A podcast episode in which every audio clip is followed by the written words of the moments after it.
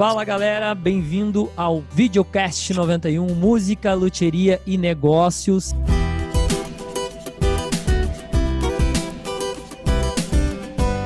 Sejam todos bem-vindos, você que está aí ouvindo a gente pelo Spotify, esse canal que é incrível aqui, da gente falando tudo sobre música, sobre luteria e sobre negócio Cara, e hoje a minha bancada tá grande, cara. A minha bancada tá grande demais. A gente tem na mesa aqui a Luana, rainha da 91, a psicóloga da 91, criadora do blog Lu Conselhos para Vida e muitos insights de psicologia. Uh, do meu outro lado tá aqui o Cauê Magrini, que vai fazer parte de toda essa temporada de podcast de música, luteria e negócio. O endorser solteirão da 91. E te arriaram aqui no roteiro, hein, Cauê? Muito bem, gostei, gostei dessa apresentação, viu?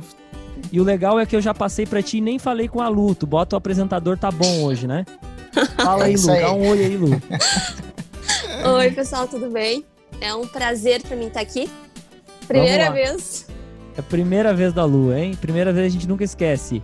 E o nosso grande amigo e convidado de hoje, o cara é muito especial, o cara dos fingerstyle mais bonitos do Brasil. É o que a galera escreveu aqui, ó.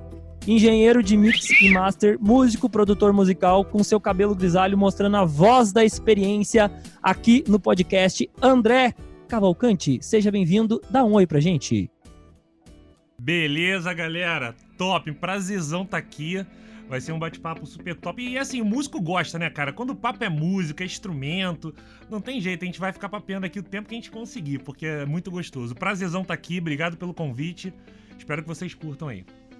Legal, show de bola. E o, o, o, massa aqui desse podcast é que é a gente ligar a música com a luteria e com os negócios. Porque tem gente que pensa que isso uh, não tem nada a ver. Tipo, música e negócio, tem gente que pensa que não se encaixa. Mas a gente já falou no primeiro podcast aí, o Cauê, que tem tudo a ver. Se você não trabalha com música, mas você consome música. Então, ao decorrer desse podcast, a gente vai falar mais sobre isso.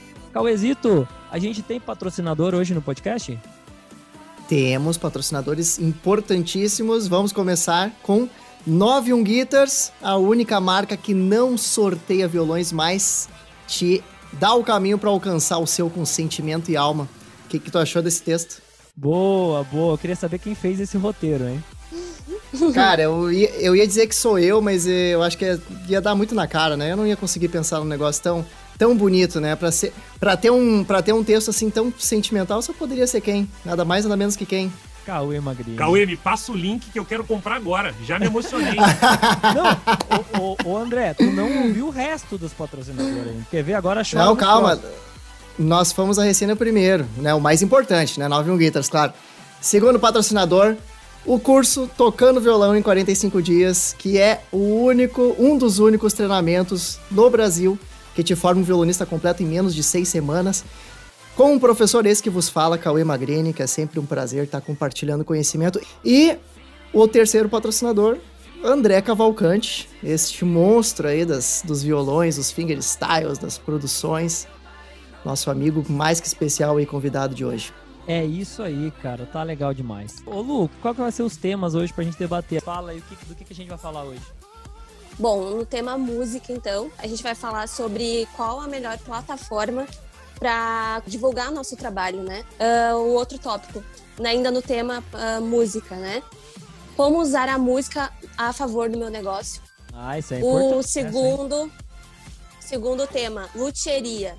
Uh, qual a hora certa de hidratar a escala do meu violão? O outro tópico, quais produtos usar e onde comprar? e como hidratar uh, a minha escala, que é uma dúvida que muitos perguntam também, né? Ah, isso é legal perguntar pro André também, André. Tu, tu hidrata a tua escala? Já vou fazer um parênteses aqui no meio do negócio. Já me cortando no meio, entendeu? Aqui tá um detalhe que é bem importante, que eu converso bastante contigo, né, Paulo? É, Sobre verdade. a nova faculdade da vida que é lidar com as pessoas. Tá, eu posso começar, já que aqui a gente pode quebrar os protocolos, eu posso começar por um outro tema que eu achei interessantíssimo a gente ter uma psicóloga aqui entre nós. Até porque a gente tá passando um período, gente, tão complicado, sabe, no meio artístico. Quando digo complicado, não é só em relação à parte de business, de parte de finanças, mas de clima mesmo, de atmosfera. Eu tenho sentido que, assim, eu trabalho com estúdio, né? Então eu toco shows também, mas os shows eu fazia às vezes, esporadicamente. Então eu não senti tão pesada a queda de trabalho por conta que os artistas ainda precisam estar produzindo material para estar tá nativa, para enfim, para quando as coisas voltarem ao normal, eles serem bem vistos e continuar a carreira deles. Só que eu tenho percebido que a atmosfera tá muito difícil de trabalhar. Sabe, tem inspiração, tá tá sendo mais difícil para os músicos, porque assim, por mais que de repente um ou outro consiga se reinventar e fazer alguma coisa diferente, até porque, na minha opinião, eu, eu entendo que é um momento de se reinventar, mas a gente não consegue se reinventar em duas semanas, em três semanas. É, é muito complicado. É uma reestruturação interna, pelo menos eu, eu vejo assim, dessa forma. Então, assim, é muito complicado a gente conseguir manter essa inspiração sabendo que amigos e próximos estão passando por uma situação muito difícil. Principalmente a galera da parte técnica, né, cara, que dependia de shows diretos. Os eventos não tem e sem previsão de voltar. Então, assim, eu tenho visto também é que entre os músicos, sabe, principalmente aqueles músicos que marcam o mundo, assim, os caras de grande, os caras de nome, eles estão tendo muita dificuldade de se inspirar, sabe? Muitos estão abandonando ou pausando a carreira momentaneamente. Aconteceu com, com aquele guitarrista brasileiro, Matheus Assato. E outros violonistas que eu gosto que acompanham, eles têm endorsement, eles têm que fazer vídeo, produzir música e áudio para algumas empresas e eles não estão conseguindo se manter estruturados, assim. Eles não conseguem se manter inspirados, na verdade. Eu vi uma entrevista com Mike Dawes, que é um violonista que é inglês, que eu sou fãzão dele. E ele falou assim: aí eu, eu, lembro que na época a Boys pediu pra ele fazer um vídeo e fazer uma música assim, cara, eu faço de coração, mas agora eu não consigo. Porque tudo que ele mete a mão para pegar o violão, ele não consegue se sentir inspirado. Então, quebrando o protocolo, é excelente ter uma psicóloga para ajudar a organizar a nossa cabeça nesse momento tão difícil de, de uma adaptação dura pra caramba. Pô, não, não sabia não dessa, dessa parada aí do músico brasileiro que, que tá parando aí, André. Como é que é o nome dele? Matheus Assato. Não, ele é um gênio. Ele é, ele é simplesmente assim, é um dos guitarristas brasileiros do, dos últimos tempos que mais me assim, chamou a atenção, sabe? Ele toca muito bonito, toca pra caramba. Ele foi estar lá fora, ele toca, tocou, ele fez uma turnê com a Tori Kelly. Ele é um músico top, cara, excelente. Ele se sentiu, ele tá num momento bem complicado, sem inspiração, e resolveu dar uma pausa na carreira dele. Ele falou que nunca ficou, tipo assim, quatro semanas sem pegar no instrumento. Isso aconteceu nesse período de, de pandemia agora e resolveu dar uma pausa na carreira dele. Ele não tocou com a Jessie J também, ou tocava? E se não me engano, Cauê, a última turnê dele foi com a Jessie J, se não me engano. Ah. Ele é um músico pô, espetacular. Pô, o Tommy Emanuel, cara, o violonista top. Ele, ele, eu vi um podcast dele, inclusive com o Mike Dawes, que ele falou assim, cara, eu não tô conseguindo me sentir inspirado. As lives que eu vou fazer são com composições que eu já fiz anteriormente. Tá sendo um período muito difícil para compor mesmo. para conseguir botar o que tá dentro pra fora. É, é, é hard. Eu acho Loucura. que em outra proporção aconteceu isso com os Beatles, né? Lembra, né, André? Uh, o John Lennon mesmo tem uma história que eles estavam num, num palco uh, gigantesco, num teatro, para tocar, né? Eu não, não vou contar com detalhes a história porque eu ouvi de outra pessoa, não tô tão lembrado. Mas eles estavam num palco para tocar e chegou na hora de tocar e o som não funcionou. Os, gente, a gente tá falando dos Beatles, isso lá em Lá Vai Bico, não sei o ano, né? Chegou na hora de tocar, o som não funcionou. E daí o que eles fizeram? Eles botaram lá o, o, um playback e dublaram. Todo mundo fala que era isso foi a gota d'água para ele resolver abandonar a carreira, porque ele realmente ele foi o primeiro a se afastar dos Beatles, né? Eles tocaram lá e botaram um playback e tal. E aí ninguém percebeu, porque era uma euforia, né? Era uma euforia danada. Uh, todo mundo, os Beatles, os Beatles, os Beatles. O cara que faz arte, o cara que faz música, ele é muito sentimento. Ele é muito sentimento, cara. E aí o que aconteceu com ele? Ele percebeu, cara, por que, que eu tô fazendo show aqui se ninguém. Botaram um playback aqui cantando e não era eu cantando, entendeu? E aí, ninguém percebeu uh, nada. É, e aí ele se. Isso aí foi a gota d'água para ele resolver partir para uma outra vibe. Ele começou a compor outras músicas, ele saiu um pouco do palco, ele abandonou os Beatles, daí veio um monte de, de gente falando que era não sei o que por causa da mulher dele. Sabe o que acontece, cara, em relação a isso? O, os artistas têm um momento da carreira deles que eles, eles se deparam com o seguinte, e, e isso é bem, é, bem, é bem difícil, cara. Até que ponto as pessoas curtem a minha música, até que, a que ponto as pessoas curtem o eu artista, sabe? Isso é muito duro, porque acho que a maioria dos artistas eles querem que as pessoas, de uma certa forma, admirem a arte dele em primeiro lugar. E depois o artista como todo, sabe? Tem um ponto da carreira de todo artista que quando chega lá, é, é, bem complicado ele administrar isso internamente. Porque, cara, as pessoas gostam de tudo que eu faço porque gosta do eu artista ou porque gosta da minha música mesmo, sabe? E é dolorido quando a gente começa a enxergar que tem um ponto que a música é importante, é legal, mas as pessoas começam a ficar tão fissuradas no que você é, muito mais que pela sua música, isso dói. Pra gente que ama, que faz o que gosta, faz arte com amor, dói pra caraca. As pessoas, elas são mais importantes que marcas. Então, o que é uma marca? É, quando um artista cria uma marca, tipo uma marca, os Beatles. Então as pessoas que estavam nos Beatles, elas têm que ser mais importantes do que a marca em si, né? E às vezes as pessoas não se tocam disso, né? E aí, Lu? Só dando um detalhe, né? Eu não sou formada em psicologia, né? É, eu estudo. Eu comecei a faculdade de psicologia uns quatro anos atrás, daí eu tranquei. E aí eu comecei de novo, aí eu tranquei outra vez. E aí uh, eu continuo, sigo lendo muito sobre o assunto, né? Mas uh, é a profissão que eu futuramente quero fazer. Legal. E aí a Lu veio pra música. Por que, que tu veio pra, pra música, Lu? Conta pra nós, hein?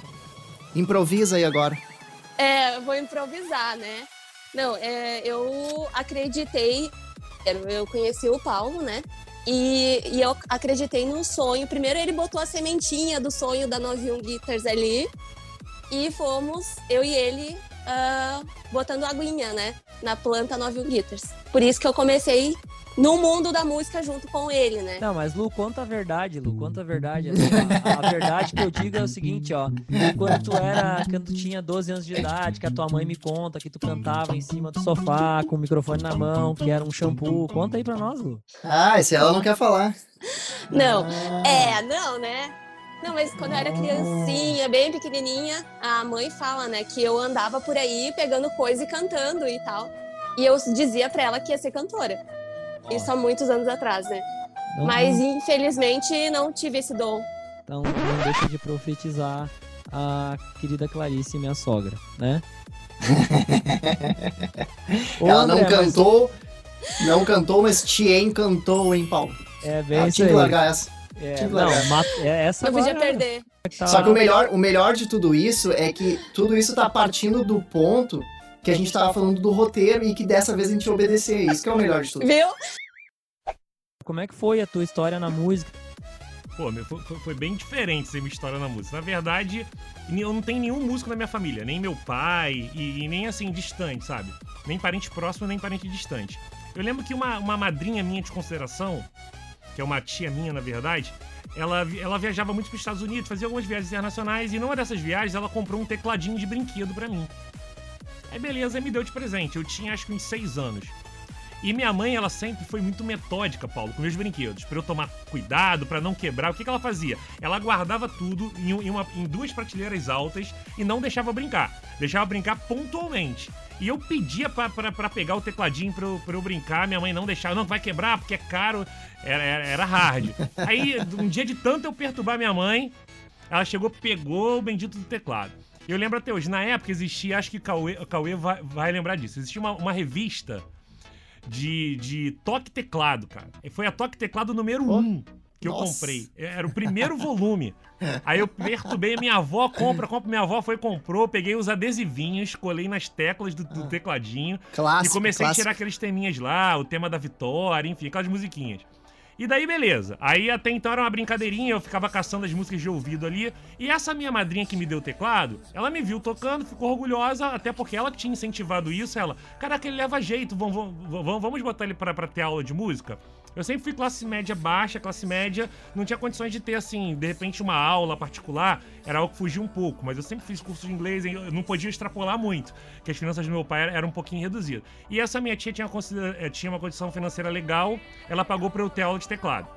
Daí eu comecei a praticar teclado, aprender, gostei. Ela me deu um tecladinho, um pouco profissional, era um PSR 128, lembra até o 628, PSR 628. Ela me deu, comecei a praticar, beleza.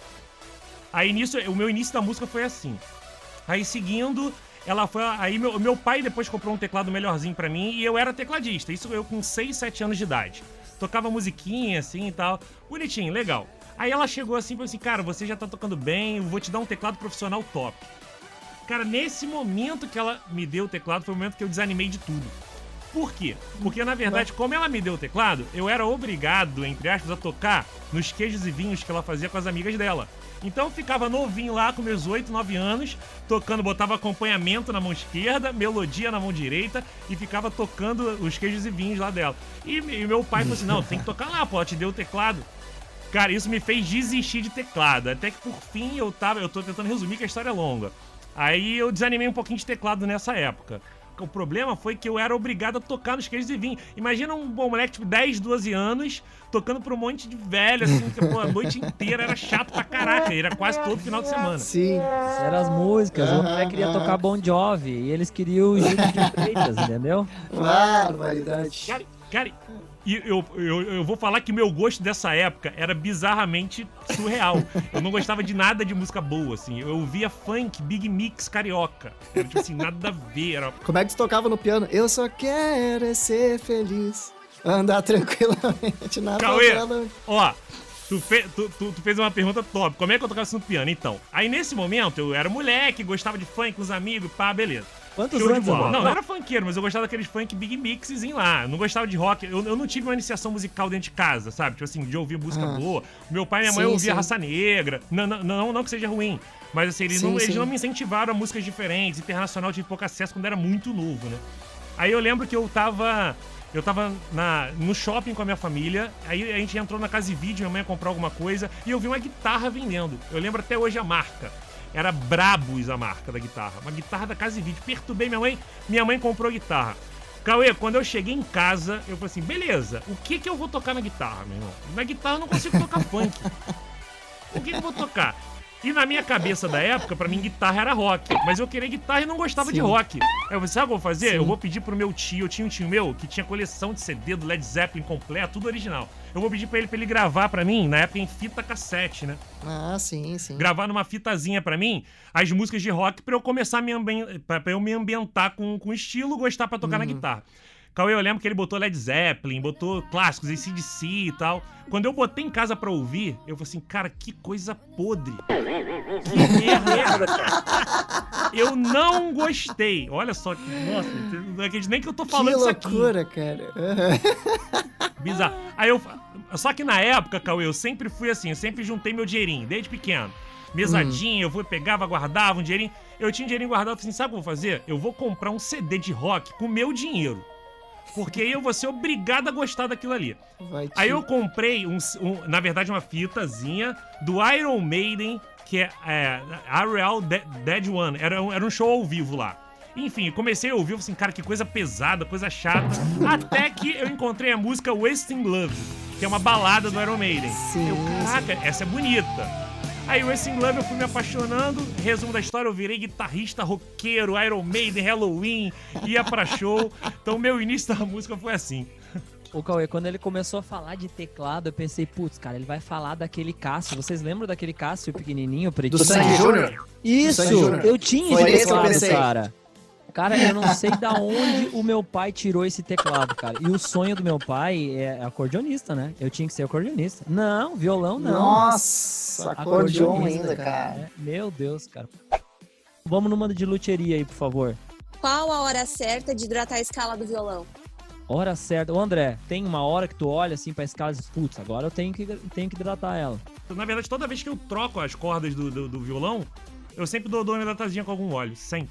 É meu processo. Tipo assim, eu sei que teoricamente seria mais fácil a gente trocar corda por corda, mas sou eu que regulo os meus instrumentos. Então eu prefiro tirar tudo, eu limpo meu violão inteiro, hidrato a madeira como um todo, aí boto a corda, regulo de novo. Então eu faço isso, to- ou seja, pelo menos uma vez por mês eu faço, porque eu troco de corda mensalmente. Ô, Cauê, tu, tu tem uma hora assim que tu olha pra, pra escala do teu violão e, e, pô, ah, tá, tá estranho. Eu tenho que hidratar a escala. Ou tu não, tu não percebe muito isso? Eu te perguntando como luthier.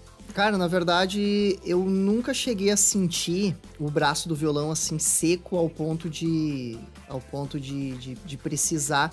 Mas claro, tem, tem, essa, tem esse lance de que normalmente eu não claro que eu, eu troco violão- as cordas do violão eu mesmo, mas não sempre. Eu troco tipo duas, três, daqui a pouco eu já levo pro luthier para dar uma para dar uma, uma reguladinha aí, ele mesmo faz, mas não é uma coisa consciente minha. Eu nunca pensei assim, ah, tá na hora de hidratar a escala do meu violão. Talvez por causa desse processo, que já é comum para mim, de, de deixar no luthier periodicamente, ele deve fazer.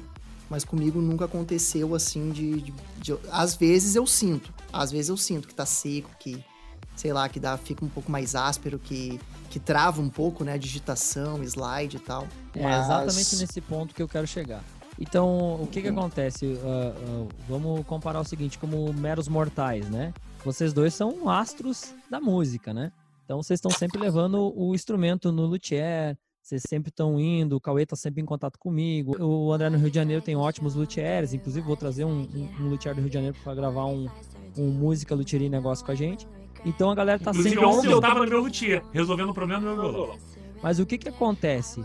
A galera que tá em casa, que tem aquele instrumento parado, geralmente esse instrumento fica um tempo parado. E aí como é que tu sabe quando tem que tratar a escala do violão? É bem simples, ó. Primeira coisa, quando tu pegar teu violão e olhar para o braço do teu violão e tu vê que o braço, geralmente quando a escala é escura, a escala fica mais esbranquiçada, pô, tá estranho. E aí se tu for tocar e o violão tiver duro na hora de tocar, é porque as cordas ficaram mais altas, fazendo uma analogia nesse sentido, né? Então, cara, é óbvio, tu tem que hidratar a escala do teu violão. O tempo que tu tem que hidratar a escala do teu violão varia muito. O que não pode é hidratar toda hora, né? Porque tem gente que pensa que hidratar a escala de violão é comprar um óleo de peroba. Gente, eu não indico passar óleo de peroba na escala do violão, tá? Eu sei que tem luthier que indica e tal, mas, gente, não é. Não é para isso. Óleo de peroba não é para passar em escala de violão, gente. Então já fica o meu recado aqui. Porque é mais um efeito estético, no caso? Ele é, dá mais óleo... brilho do que. Não, o óleo de peroba, eu não sou um cientista para falar qual que é o componente que tem ali dentro que pode prejudicar, mas sabe o que, que ele faz? Ele solta o traste do violão. Sabe como é que eu aprendi isso? Na hum. prática. Na prática. fazendo. fazendo, fazendo, tá? Talvez por isso que poucos falam. Eu, quando meu pai tinha uma banda, eu, eu hidratava a, eu queria, eu já, naquela época eu já queria deixar os instrumentos bonitinhos, né? Eu já queria mexer nos instrumentos. Meu pai ficava puto da cara comigo porque eu tinha que mexer nos instrumentos dos outros. E aí o seguinte, aí uma época lá eu hidra, peguei óleo de peroba lá, que é, aqueles, é o mesmo óleo que a minha mãe passava no, no sofá dela, eu peguei para limpar os instrumentos. Tu tá entendendo a, a, o tamanho Nossa. da situação do, do negócio? Cara, ah. pô, tem uma guitarra de 6 mil, um violão de 4 mil reais, vai passar um negócio que passa no sofá, velho? Pera aí, né? É, não... E, não e faz aí, muito sentido, né? Não faz sentido nenhum. Aí eu vou só resumir. Daí eu peguei o negócio, passei lá, uma semana depois o traste levantou. Aí eu conversei com outros luthiers e, e outras pessoas que têm a mesma opinião que eu. E aí o negócio é o seguinte: o óleo de peroba, ele tem. Eu acho que ele deve ser muito forte. Então ele solta o traste do instrumento, né? Se tu aplicar demais, ele solta o traste do instrumento. Então não é recomendado tu passar óleo de peroba na escala do instrumento. Pode passar no corpo ou uma vez que outra, gente, né? mas tu passar toda vez óleo de peroba, solta o traste do instrumento. E, já respondendo a pergunta da Lu lá, uh, o tempo que eu tenho que hidratar a minha escala, o que não pode é hidratar toda semana. Porque vai, o que, que vai acontecer? Vai fazer a mesma coisa que o óleo de peroba faz. Mesmo tu passando um produto especial, tu vai molhar demais a escala. E por ela ficar tão molhada, ela pode levantar os trastes, principalmente os lá da, a, da parte da região mais aguda do instrumento, né? pode começar a levantar. Então, eu sinto, por exemplo, dificilmente eu sinto, obviamente eu faço com rotina, porque toda vez que eu troco de corda eu, eu hidrato. Mas eu, eu, não, eu não sinto tanta necessidade, tocando nem gravando, de hidratar. Só quando é escala Rosewood, por exemplo, o ébano, eu não sinto necessidade de hidratar nunca. Tem violão meu que tem a escala ébano, que já tem um tempo que eu não uso ele, sacou? Fui pegar ele essa semana, até troquei corda, eu não senti necessidade. Hidratei porque faz parte do, do meu processo aqui. Mas eu não senti necessidade. Quando troca a madeira, difere pra caramba, né? É, a madeira, ela tem muita, ela faz muita diferença nessa parte que tu perguntou. Mas uma grande diferença, André, que tu, tu falou também, é que provavelmente os teus violões que tu, que tu tá falando são violões de alto nível, né? Não é um violão de, de 600 reais, 800 reais. Aí tu pega a galera que tá em casa ouvindo esse podcast agora, tem um violão de 800 reais, qual é, que é a diferença de tu hidratar a escala do teu instrumento? Vai ficar mais macio na hora de tocar, né? Tu baixando as cordas, hidratando a escala, ele fica mais confortável de tu tocar. Então, falando numa, em palavras mais arcaicas para quem está iniciando agora, né? O tu leva no luthier, a primeira coisa que ele vai fazer é tentar regular o tensor do braço do teu instrumento, tentar baixar as cordas. Se o tensor não funcionar, ele vai tentar baixar lixando o rastilho ou fazendo N outras coisas que a gente pode debater em outros podcasts, né? E vai hidratar a escala do teu instrumento. Mas daí tem uma coisa que eu não falei. Por que, que ele faz a hidratação? A hidratação não é só hidratação, é a limpeza, né? O que que acontece? O nosso ácido úrico da mão, a gente solta e ele fica impregnado aonde? Ele fica na escala. E ele ficando na escala, ele vai para as cordas, né? Então a tua corda pode não estar durando tanto porque a tua escala tá suja. E às vezes tu, tu limpando ela, passando o produto na escala, a tua corda pode estar durando mais. Então, eu ia perguntar se, se existe um tempo, pelo menos assim, genericamente recomendado para hidratar, porque na verdade tu falou que não, o que não pode, mas não, eu não entendi muito bem se existe assim um certo tempo genérico. Isso, para quem tá iniciando, tem um instrumento mediano, hidratar a escala uma vez por mês. Uma vez por mês, pega um algodãozinho, compra um produtinho, limpa as cordas, né, e passa na escala. O seu violão vai ser outro violão, tá? Tá, e Ah, esse é claro produto. que a gente tá falando isso de escala escura. Oi? Esse produto aí que tu te refere, que é específico para hidratação, ele limpa também ou tem, são produtos eh, diferentes? São produtos diferentes, né? A limpeza da tua escala, tu pode fazer com o algodãozinho, né? E o WD-40. Cara, Já tá fala- respondendo, ó, já tá respondendo ali a pergunta do que que usa, hein? Tá, então tá Hum, respondendo ó, a viu? pergunta do que que usa. A Lu tá muito focada no roteiro hoje, bah. Eu e a Luta, nós estamos nessa. É, é, é tu e o André aí que vocês estão. Vocês vocês são muito conversador, cara. Aí vocês ficam fugindo do roteiro. É? Isso aí, né? Sobre produtos, é muito difícil eu recomendar um aqui, um produto específico. Porque, primeiro, porque não é fazer mer... Vão pensar que eu tô fazendo merchan aqui, mas não é, tá? Pra hidratar a escala tem um da Dunlop, que é um, um laranjinha, tá? Que é um óleo de limão. Esse aí é um produto que eu usei muito tempo. Depois tem um outro da Gibson e um outro da Earnball que eu gosto muito também, tá? Eu, hoje, atualmente, eu uso um produto que é um composto de mel de abelha, silicone, tá? Que é um composto que a gente importa e, e é uma coisa que há muito tempo atrás meu pai já tinha me falado, é mel de abelha, silicone e limão, tá? Meu pai já tinha me falado nisso e eu pesquisei, pesquisei, pesquisei e achei um fornecedor lá fora. A gente não vende isso, todos os nossos instrumentos saem com essa pasta mágica, digamos assim, que a gente chama de hidratação e cura, porque esse que a gente usa, ele hidrata e ajuda na- no processo de cura da madeira também. Olha só, André. O- se tu fosse hoje começar na internet novamente, tá? Qual plataforma que tu usaria? Instagram, Facebook, TikTok, todas elas ou só tu focaria em uma só? Boa, excelente pergunta, cara. É, é, é, é complicado, é até injusto responder, porque a plataforma que eu mais uso, quer dizer, uma da, a minha mais forte é o Instagram. Então eu tô diariamente postando aqui, faço um trabalho no Instagram, então eu tô muito adaptado com a plataforma, com o workflow do Instagram. Então eu escolheria o Instagram sim. Mas por conta de eu já saber onde tá tudo no seu lugar, eu sei como é que funciona a dinâmica da plataforma. Eu tenho, pos- eu tenho postado os meus vídeos também no, no, no- no- naquele TikTok, mas, cara, eu não consegui me identificar muito. Também aquela outra rede social que lançou agora recentemente, no início eu achei legal, acho que é Clubhouse. Mas eu também não consegui, poxa, acho que não me ganhou a Clubhouse. É muita gente falando pra caraca, e no meio da música, o cara que fala pra caraca geralmente é o que menos faz, sabe? Então ali acho que dá palco pra um montão de falador. Ali eu não gostei. E YouTube eu acho muito top, sabe? Porque a qualidade de áudio é excelente. Mas só que eu acho uma plataforma muito ingrata pra você crescer e mostrar sua música. Porque assim, é- é- pelo menos eu sinto muita dificuldade de crescer os números lá, sabe? Eu penso em YouTube como persistência. Todo dia, todo dia, todo dia, todo dia, né? Eu, a minha, eu iria no YouTube. Se eu tivesse que começar hoje do zero, eu iria no YouTube. E eu me arrependo de antes não ter começado o meu YouTube como luteria antes. Porque agora a gente formulou a equipe aqui da 91 Guitars novamente e um dos focos é o YouTube. E tu, Cauê? Encontra aí. YouTube, cara, com certeza. Apesar do, é, do Instagram ser mais. Ele é mais cotidiano, ele é até mais fácil, né, da gente.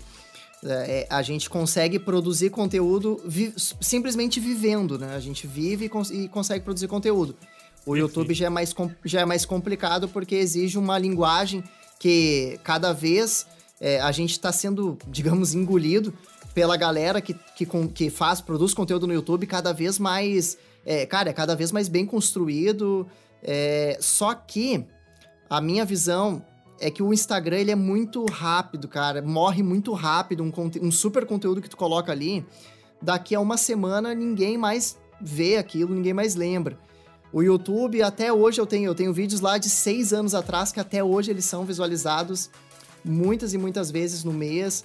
É, fora a parte de monetização, né? Então eu, eu, de todas, é a que eu gosto mais. E outra, eu, é a única que eu acredito que organicamente tu consegue fazer é, números bons. Mas é isso que o Paulo falou, né? É, tu demora muito a ver uh, resultado, mas também quando começa a enxergar, é, não, não baixa mais. Isso que é o legal. Cauê, sabe, sabe pra mim qual é o problema do, do YouTube? Que eu vejo para hum. mim, né? Pro, pro meu perfil. Uhum. Que eu não trabalho, assim, produzindo conteúdos, né? Tipo assim, eu tenho meu trampo, que é, tipo assim, produção Sim. musical, gravação, mixagem, masterização. Eu posto aqui no Instagram, é uma forma de eu mostrar meu trabalho que agrega valor à minha arte e as pessoas passam a, a, a me contratar mais. E Sim. aqui no Instagram é uma coisa meio que sem compromisso. Você consegue crescer, eu pelo menos eu enxergo assim, sem uma constância pró, saca? Tipo assim, todo claro. dia ou toda semana. O YouTube, para produzir, os conteúdos são mais complexos para serem feitos. Pelo menos eu levo mais tempo para fazer os conteúdos do YouTube. Uhum. É, é, prazeroso o resultado porque é, é, é tudo mais completo. Bem dizendo, no Instagram a gente precisa resumir tudo a quase que 30 segundos para as pessoas poderem atrair a atenção das pessoas. Beleza. Mas pro meu caso isso é positivo, Exato. porque eu não tenho tempo para produzir conteúdo. Então o fato de existir o Reels me uhum. permite toda semana eu postar alguma coisa, uma ideia criativa, um sketch, algo que eu pensei, porque eu tenho meu trabalho para uhum. fazer. Agora se eu tivesse que, por exemplo, toda semana produzir dois vídeos pro YouTube, com a minha realidade de hoje, eu acho que eu não conseguiria. Eu tenho muita vontade, mas eu ainda, eu ainda preciso. Uhum. o meu trabalho me consome bastante tempo. É, que no caso, uh, existe o, a regra dos, dos três E's, né? Que é o, o encantar, entreter e educar. São os três E's da internet, né? Digamos assim. É, então, o, o, YouTube, ele. A parte mais forte do YouTube é o da educação, né? É aquele que ensina coisa, que, que produz conteúdo. É, já que no Instagram, o encantamento e o entretenimento, ele é mais forte, porque ele é mais rápido, que nem é, o teu caso ali, né, de fazer, apostar bastante nos fingerstyles, por exemplo, isso é uma coisa que é, encanta e ao mesmo tempo também entretém, né? Então ele é mais, é, esse tipo de linguagem ele dá mais certo no, no Instagram. No YouTube ele já é uma, é, tipo assim, para realmente tu ver um boom, é, a, a estratégia correta seria tu tá ali postando, postando, postando, postando, postando. Uma hora algum ia, ia dar um boom. Alguma hora algum ia, ia dar uma, uma viralizada e era o que, é, isso aí é o que faz o canal dar uma, uma deslanchada. Todo mundo depende disso aí. Nós estamos gravando é uma temporada nova, tá? Tá no Spotify. Todo sábado vai um novo podcast pro ar, né, Cauê? E nesses podcasts, eu e o Cauê, a gente vai participar de toda a temporada e a gente vai chamando convidados. Hoje a gente está aqui com o André Cavalcante, que é um grande músico, instrumentista lá do Rio de Janeiro, produtor, né? Uh, com seu cabelo grisalho, lindo, maravilhoso, que explodiu nas redes sociais. Parece o Joel. Importante ressaltar um, um tecladista funkeiro, né? então, tipo assim, você usa corda com, com, com revestimento, coated ou não? Eu uso Elixir. É, a que eu gosto é a HD Lite, aquela que é a 13. A 13 HD Lite, aquela que é que tem as três de cima mais, um pouquinho mais leves, né, do que a tensão 13 original. E a galera tá perguntando aqui uh, quanto tempo dura para você, se dura mais que um mês. Eu vou me antecipar e falar, sim, pode durar bem mais que um mês o encordamento Elixir, porque é as cordas que vão nos instrumentos da 91 Guitars, né? O encordamento, ele pode durar, uh, tanto Elixir como outra marca, mais tempo quando tu tem a escala do seu violão limpa. Uhum. Quando a escala do seu violão tá limpa, é, quando a escala do teu violão tá limpa, ela vai durar mais tempo. Eu até falei antes, né? Por quê? Porque a tua mão tem ácido úrico. Aonde que a tua mão está em contato? Tá em contato no braço do violão. Então o ácido úrico fica ali entre o traste, né? E tudo mais. Então quanto mais tu limpar isso, mais tempo dura a tua corda. Cara, qualquer corda que não tenha revestimento, não adianta. Para mim acaba em duas horas o som, cara qualquer uma, de qualquer marca. É impressionante. Se não tiver revestimento, não importa a marca, só quando precisa ser Elixir, assim, mas se não tiver revestimento. E não sim. importa o preço também, né? Porque às vezes a galera acha que, ah, não, mas aquela, essa corda não é Elixir, mas poxa, ela custa 80 reais. Cara, é não material, não, é, pra... não é preço. Né? Exatamente. Né? Pra mim é qualquer revestimento, tem que, ter, tem que ser revestida. Por exemplo, a da, da Soleil, as duasinhas, a, a primeira e a segunda dura porque tem revestimento. As outras é papo de duas horas. Mas acho que meu, de repente o meu suor é bastante ácido. E não aguenta, perde em duas horas real. A cerveja tem uma, uma parte, que eu acho que é a ceva, alguma coisa da cerveja, que ela faz tu ter mais ácido úrico nas mãos. E assim tu transpira mais e as cordas duram menos, tá? Mesma coisa a cebola, tá? Mas no teu caso, pode ser uma coisa de genética mesmo, de tu transpirar muito e as cordas não durarem, né? Cara, olha, então se eu parasse de beber cerveja, eu não ia precisar trocar de corda nunca, porque ia durar o resto da vida. Vamos fazer um parênteses só pra galera que tá ouvindo no Spotify e a galera que tá aqui no Instagram também entender. Então, o que, que a gente aprendeu disso que o André falou, né? Se você tem muito ácido úrico na mão, você transpira demais, né? Ou você tem uma questão de genética que a corda não dura para você, você tem que usar cordas que tenham revestimento, né? A gente não tá ganhando nada para falar da Elixir aqui, mas vamos falar. A Elixir é a que mais dura, né, Paulo? Não, até porque para mim, Paulo, é qualquer uma de revestimento. A da Dario, a, a da. A própria Soleil, as duas que tem revestimento comigo, aquelas duas cordas. Por que, que, geralmente é tão difícil a galera ter corda totalmente revestida aqui no Brasil? Porque é cara a produção ou. Não, é porque a tecnologia para fazer isso aí é muito difícil. Pensa comigo, a corda é enrolada. Vocês já pararam para pensar que a corda é toda enroladinha? Ela tem um fio, uhum. né? E ela é toda enrolada. Então, por, depois disso, tem que queimar uma máquina para fazer um revestimento que não tape o som da corda. Que a gente fala que é tipo um silicone, mas não é isso. É uma outra tecnologia lá que eles usam, né? Cada, cada marca chama de algum nome. Eu quero abrir um canal no YouTube mais sobre aulas de violão. Cara, abre agora. Fato certo, galera. A internet tá aí pra ajudar a gente. Tempo. Ô, Cauê, uma dica para quem quer abrir um canal no YouTube hoje. Uma dica. Comece e não pare mais. Tá aí, ó.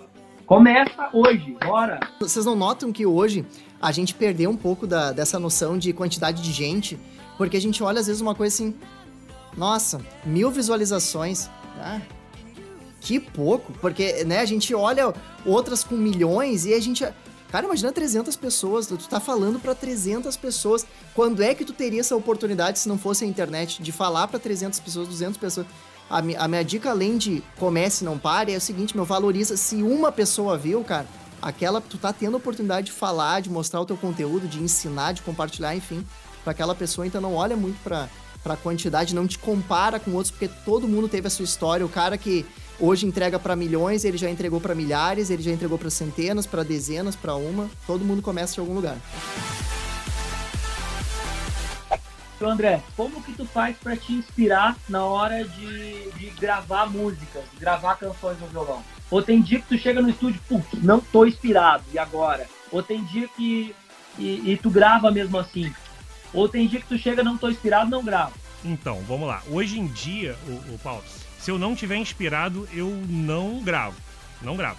Mas assim, acho que com o tempo, com a prática do dia a dia, como é um trabalho também, a gente desenvolve formas e ferramentas para estimular até a nossa inspiração. Então, por exemplo, eu sempre começo o meu dia, a minha parte da manhã, é a hora que eu sempre eu me permito fazer o que eu quero. Então, é aquele momento que eu consumo as músicas que eu gosto e os meus estudos. Então, eu tiro a minha manhã para estudar.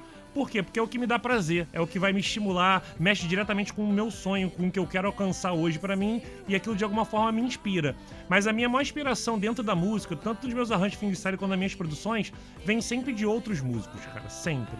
Já aconteceu muito de um cantor trazer uma música e eu acabei ouvindo um álbum um final de semana que eu achei top e aquilo me, me de alguma forma me, me inspirou. Eu passei aquilo pro artista, o artista comprou a ideia, a gente acaba produzindo meio que direcionando o trabalho para aquele caminho. Tu, Cauê, como é que tu faz? Assim, tu tá inspirado, tu vai lá e grava? Ou, poxa, bah, não tô inspirado, não tô afim hoje, não, não vou tocar meu violão, não vou tocar o PD14? Eu queria que às vezes não fosse naquele dia que eu precisasse gravar. Mas enfim, a gente trabalha com prazo, todo mundo trabalha com prazo, enfim. Então às vezes tu tem que gravar naquele dia, naquela hora. Às vezes também tu não tá, sei lá, um dia um pouquinho mais problemático, um pouquinho mais corrido. Eu boto o fone, boto a música e, cara, conforme eu vou gravando, eu vou ouvindo, a mente vai relaxando. Às vezes demora bem mais, né? Mas aí uma hora o negócio vem.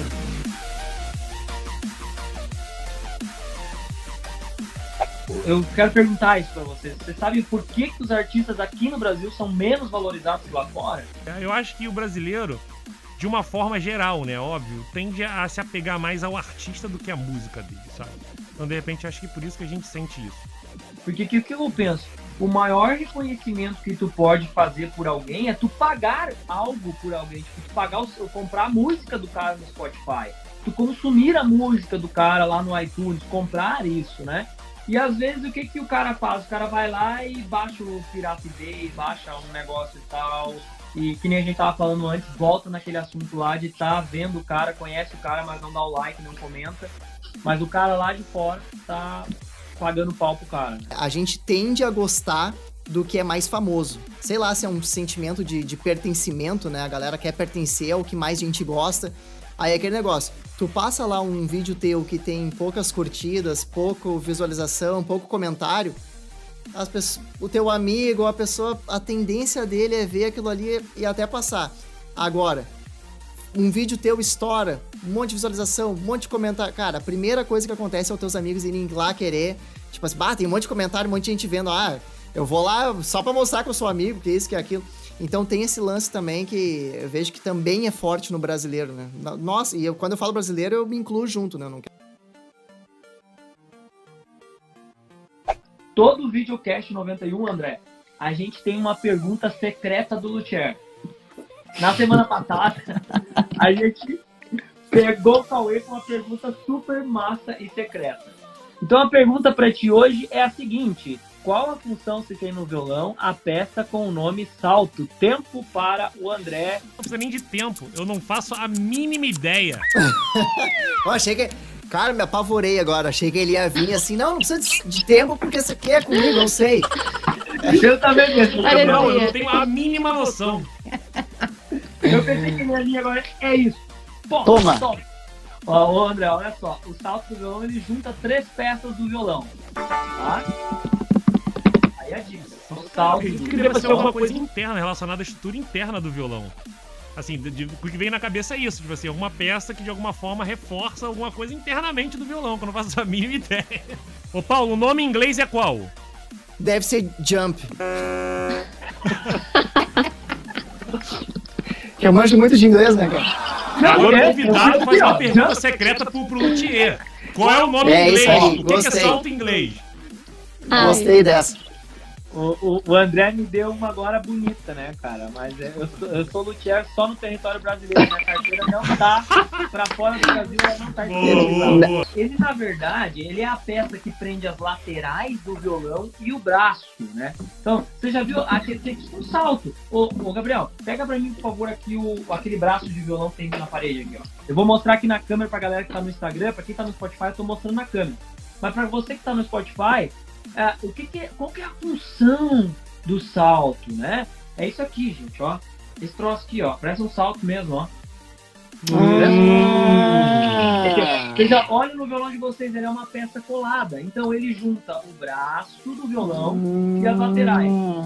A função dele uh, é mais uma parte de reforço e ligamento e vibração, né? Para o instrumento trabalhar numa vibração, para o braço do violão ele também vibrar junto com as laterais. Então, o salto é a peça que dá o ligamento às laterais do violão e o braço. Se você for lá em qualquer violão, é muito é nos violões mais clássicos de nylon tem alguns saltos que são uh, inteiriços. Como é que é inteiriço? Ele vem já do braço do violão. É só a escala colada em cima. Então, o salto é... Tá, mas, ô Paulo, não é essa parte de fora aqui. É essa é parte de fora. É isso aqui essa mesmo. parte de fora. Ah, Exatamente essa parte entendi. que você tá vendo. Ele cola. Se você tem uma pergunta secreta que você quer que a gente grave para o próximo podcast, você envia no direct lá no Instagram. Qual que é o Instagram da 91, Cauê? Arroba 91 Guitars. 91 Eu curti essa guitars. pergunta secreta, hein, cara? Achei maneiraço isso.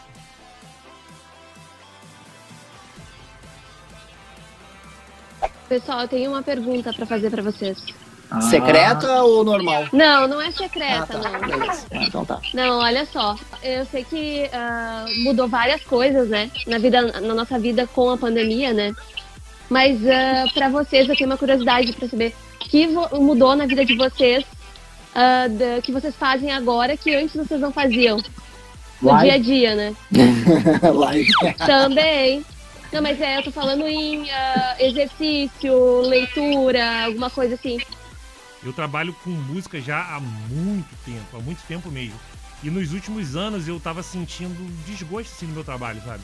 eu tava desanimado. Eu tava vendo o meu trabalho como uma pessoa vai para um trabalho comum, que não tem aquela paixão da arte, sabe? Isso estava acontecendo comigo um pouco antes de.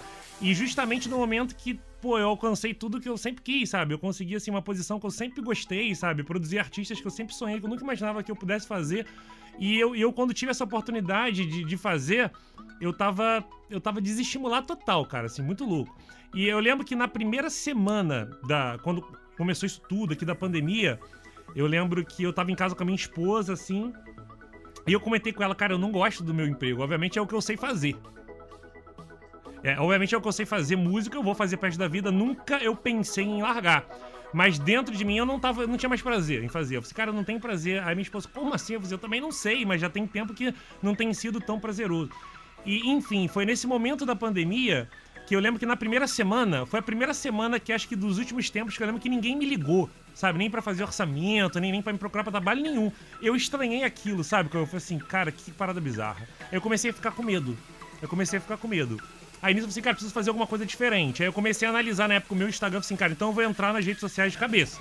Porque é o que me resta. Eu sei que vai começar a ficar um pouco mais impraticável o contato com as pessoas, então eu vou focar aqui. E nisso, e nesse momento eu conheci o fingerstyle. Foi, e, e, eu me apaixonei de novo pela música. Então, assim, o que trouxe para mim de diferente com essa pergunta, Lu, foi isso, que na verdade trouxe de novo brilho nos meus olhos pela música. E o que trouxe esse brilho foi justamente o fingerstyle. Eu já conhecia, mas eu nunca tinha me aventurado a tocar, porque achava que era muito distante da minha capacidade.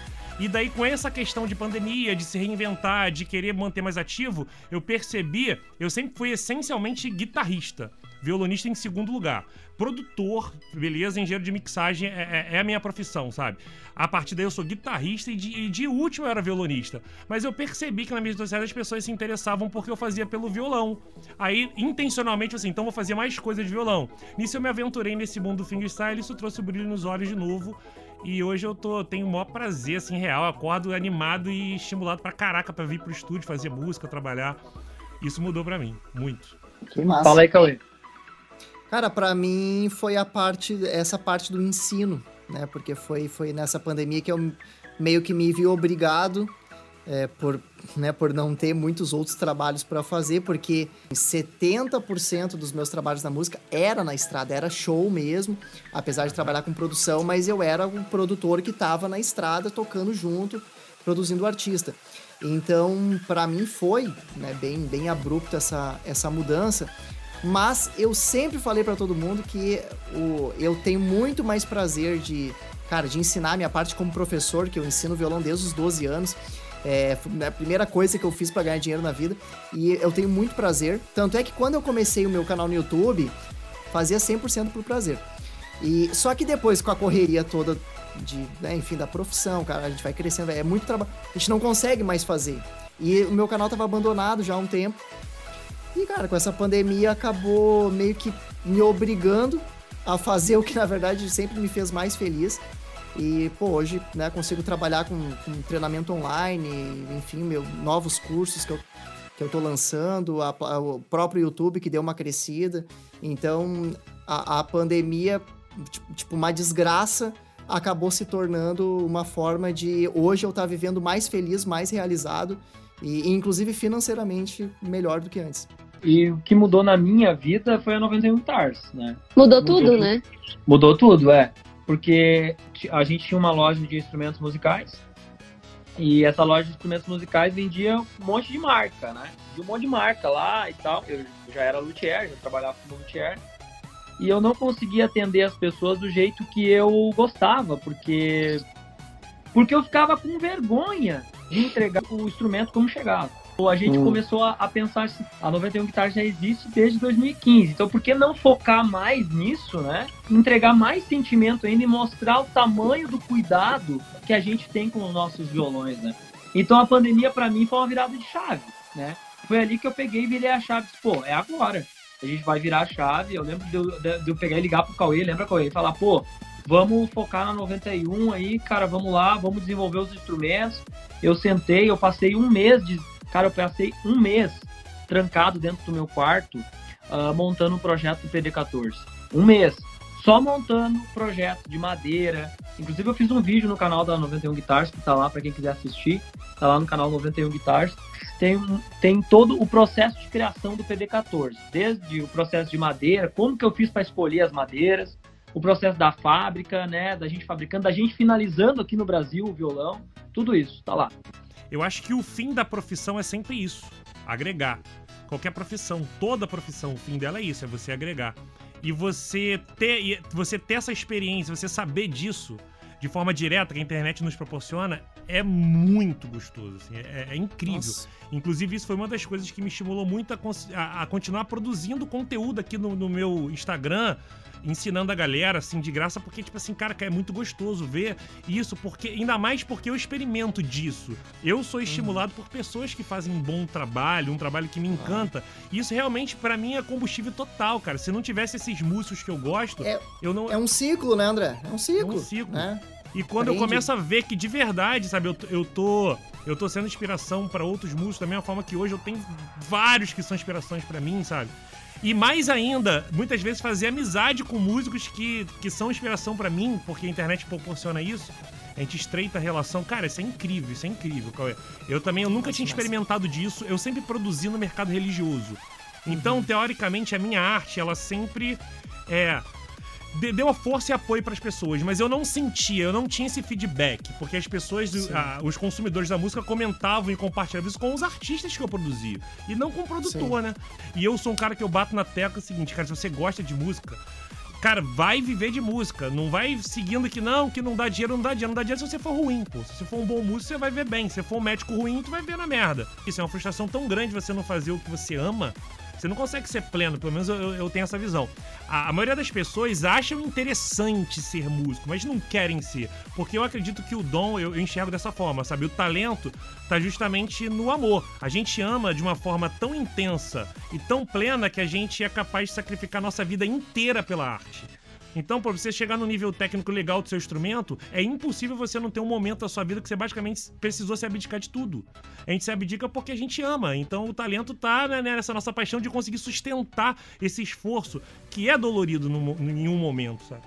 Eu, por exemplo, né, pego muitos que na verdade, cara, o sonho sonha com o glamour, né, do cantor ou aquelas coisas que uh, o pessoal vê na TV, enfim, acha que a vida é aquilo ali. Mas é, o, a função de cantor, que é o que eu costumo dizer, cara, tu acorda cantor todos os dias. Tu, tu, não, tu não depende de uma câmera ou disso daquilo. Ser cantor ou ser músico, né? É uma coisa que difere se tem muitas ou poucas pessoas te vendo.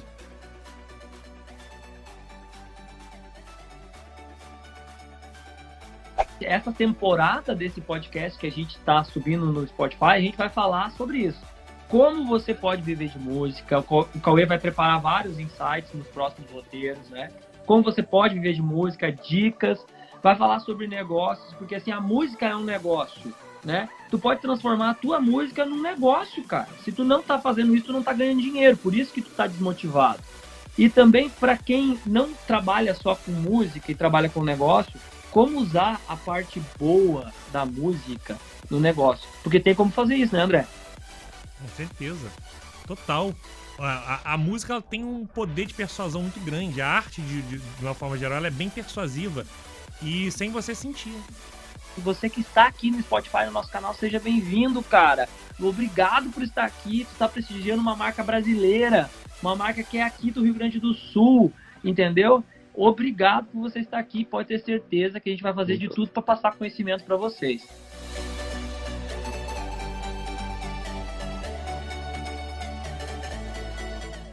Deixa eu te fazer uma pergunta, deixa eu ver se o marketing, os guris do marketing estão no caminho certo aqui, ó. Você hum. viu que essa strap tem um, um, compartimento secreto onde guarda um acessório? Viu? Vi. Total. Viu mesmo? Isso é um inferno pra Vi. gente, parceiro. A gente, quando esquece capo, meu parceiro, quando tu tá tocando, que tu vê cadê meu capo, que rolo que dá na cabeça. Total, aquele lugar simples pra, pra, pra botar o capo ali. Eu achei muito top. Inclusive, eu, Paulo, eu é, gostaria de, de agradecer convite de participar aqui desse podcast, Cauê. Foi muito top e, assim, contar um pouquinho da, da, da minha história com a, com a, com a 91 Guitars. Que, na verdade, eu achei vocês através do Instagram do Marcos Borges, que é um violonista que eu sou fã pra caraca. Acho o som Quem dele não é, né? lindo. Quem E, fora é? ser um músico incrível, fenomenal, ele é um ser humano top, maravilhoso. E aí eu conheci o produto de vocês através dele. Não, não que ele tenha me apresentado, eu vi ele comentando alguma coisa, eu procurei. Cara, eu, eu senti. Assim, quando, quando as pessoas fazem o que gosta com amor, é, é notório pra todo mundo, sabe? Então, assim, cara, se alguém. Se hoje você gosta de, de alguém que tá fazendo uma música um som, cara, certamente aquela pessoa ela fez aquilo com muito amor, cara. Porque você, a gente sente. E eu percebi isso no produto de vocês. Tanto que eu procurei vocês, eu assim, cara, eu achei muito top, cara, tudo. Dá pra ver que vocês têm um cuidado, vocês têm um carinho com o instrumento que é a nossa paixão, pô. Então vocês têm um carinho com o violão. E isso eu achei muito legal e que me fez procurar vocês. E vocês mandaram pra eu conhecer o produto, né? A bag. Cara, incrível. Achei de tudo com, sabe, de- de- desde o cheiro da bag, ou seja, a embalagem que ela vem. Eu, cara, um carinho muito especial. Eu sou um cara muito detalhista com tudo que eu faço na música. Eu acredito que a diferença de uma música grandiosa, que vai tocar realmente, que as pessoas que vão, que, vão, que vai trazer energia boa pras pessoas, está justamente no- nos detalhes, sabe? Um pequeno detalhe pode fazer a sua canção ser grandiosa. E muitas vezes quando a gente perde esse detalhe é quando a gente perde um pouco o brilho no olho. E Quem tem brilho no olho, quem faz com amor, não consegue não olhar pros detalhes, sabe? E eu vejo que vocês são detalhistas em tudo que vocês fazem. Vocês estão de parabéns de verdade. A minha expectativa e a minha vontade é que vocês cresçam rápido, cara, mais e mais. E que depender da minha ajuda, pode contar. Porque o trabalho de vocês é incrível de verdade. Parabéns. Uau! O violão, velho, não é só um pedaço de madeira. Cara, tem sentimento. Tu Já, ou já parou pra tocar um instrumento dia que tu não tá legal? A gente falou disso no podcast. Tem dia que tu não tá legal, tu não toca, porque o violão vibra o que tu tá vibrando, as coisas que tu tá botando pra fora, velho. A tua vibração.